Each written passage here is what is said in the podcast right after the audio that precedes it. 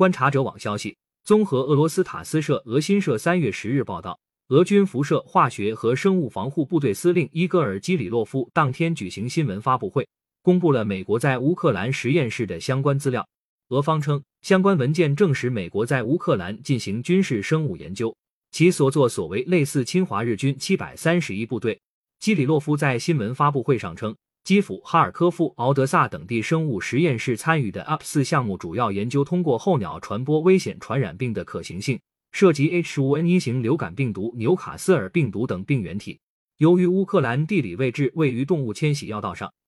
俄方相信研究共涉及一百四十五个物种。在研究项目中，俄方至少发现了两种迁徙路线经过俄罗斯的鸟类。在春季迁徙期间，一些鸟类会从乌克兰南部迁移到东北部，最大飞行距离为两千公里。有些鸟只需三到四天就能飞完。在筑巢的时候，这些鸟类会进入俄罗斯。另一个名为二七八幺的研究项目同样值得关注。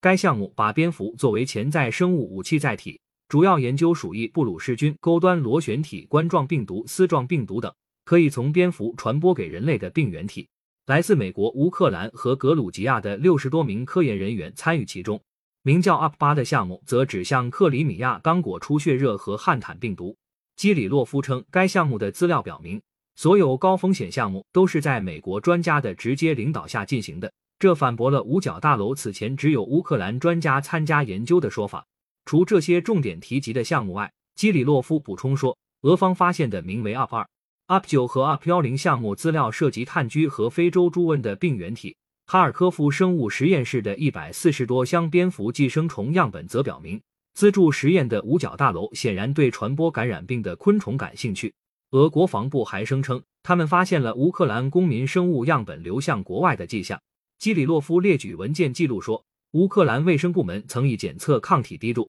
为由，将三百五十个装有血清样本的集装箱送往澳大利亚的传染病研究所，一千多个乌克兰不同地区的斯拉夫族公民血清样本则被送往德国一处医学研究所。此外，基里洛夫还提到，根据俄方获得的乌克兰研究人员工资单来看，美国国防部直接为项目提供了资助，没有经过任何中介机构。以美国的标准看，乌克兰专家的工资微薄。这表明美国专家对乌克兰同行的专业水平评价很低。不过，据俄罗斯卫星通讯社报道，基里洛夫也表示，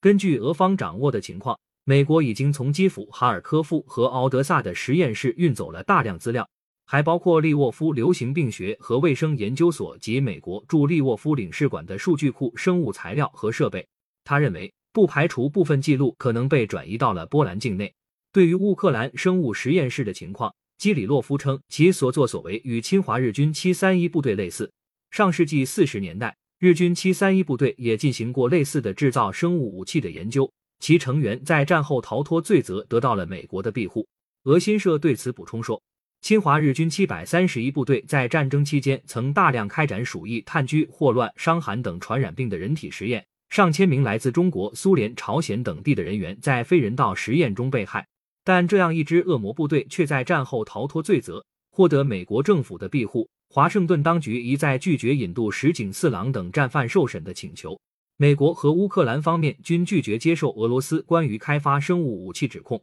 塔斯社称，乌克兰总统泽连斯基当地时间十一日在社交媒体上发文称，乌克兰从未开发过生物武器或其他大规模杀伤性武器。全世界都知道这一点，你们俄罗斯人也知道。美国副国务卿纽兰八日曾承认，乌克兰有生物研究设施，美乌双方正确保研究资料不落到俄罗斯手中。但美国政府很快开始紧急公关，拒不承认美国与在乌生物实验室有关。白宫发言人普萨基九日就在推特连发八条推文，声称相关说法都是俄罗斯和中国的阴谋论。美国国务院发言人普莱斯则在十日的简报会上宣称，有关美国在乌进行生物试验的说法是虚假宣传。美国政府在乌克兰没有拥有或经营生物实验室。乌克兰完全遵守禁止生物武器公约和化学武器公约。俄方目前已要求联合国安理会就此事召开会议。俄罗斯常驻联合国第一副代表波利扬斯基表示，俄罗斯代表团要求在当地时间十一日举行安理会会议，讨论美国在乌克兰领土上的军事生物活动。